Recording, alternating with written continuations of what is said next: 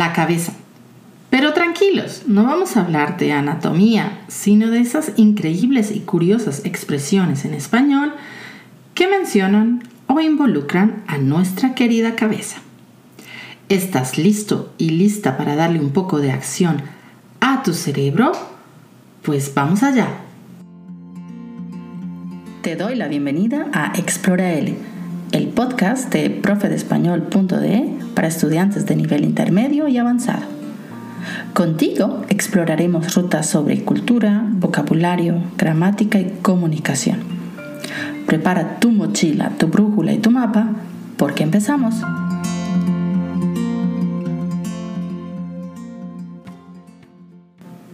Expresiones con la cabeza. Número 1. Rascarse la cabeza. Si alguna vez te has sentido confundido, confundida o desconcertado, entonces esta expresión es perfecta para ti. Significa pensar intensamente en algo que no entendemos o que nos resulta difícil de resolver. Por ejemplo, cuando me preguntaron por la capital de Kirguistán, Hmm, me quedé rascándome la cabeza. Número 2. Estar en las nubes. Cuando alguien está distraído o soñando despierto, podemos decir que esa persona está en las nubes. Aunque no lo creas, las nubes pueden ser un lugar muy cómodo para la cabeza en diferentes lenguas, vemos todo lo que está arriba como algo alegre, cómodo, feliz, y por eso las nubes no pueden ser la excepción. Ejemplo, Pedro está en las nubes, no se entera de lo que pasa a su alrededor. Número 3. Perder la cabeza.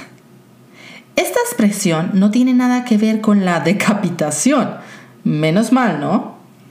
Significa actuar de manera impulsiva o loca, especialmente cuando alguien está enamorado o emocionado por algo. La cabeza representa la razón, la cordura, las buenas decisiones y cuando la perdemos nos imaginamos que estamos perdiendo un objeto que nos ayuda a razonar, a no estar tan locos. Ejemplo, desde que conoció a Sofía, Juan ha perdido la cabeza. Y número cuatro, meterse algo en la cabeza. ¿Alguna vez has sido terco o insistente en algo? Si es así, entonces te has metido algo en la cabeza. Significa obsesionarse con una idea o propósito y no dejar de pensar en ello. Ejemplo, se ha metido en la cabeza que hay una mancha ahí y no deja de limpiar. Y bien, ¿qué te han parecido estas expresiones? Seguro que ya estás pensando en cómo usarlas en tus conversaciones. Recuerda que aprender un nuevo idioma también significa divertirse y conocer las peculiaridades de la cultura y saber de dónde vienen algunas expresiones. Así que no pierdas la cabeza. Y si tienes alguna expresión con la cabeza que te gustaría compartir, no dudes en escribirnos o dejarnos un comentario. Hasta un próximo episodio. Gracias por habernos acompañado en una aventura más de Explora L.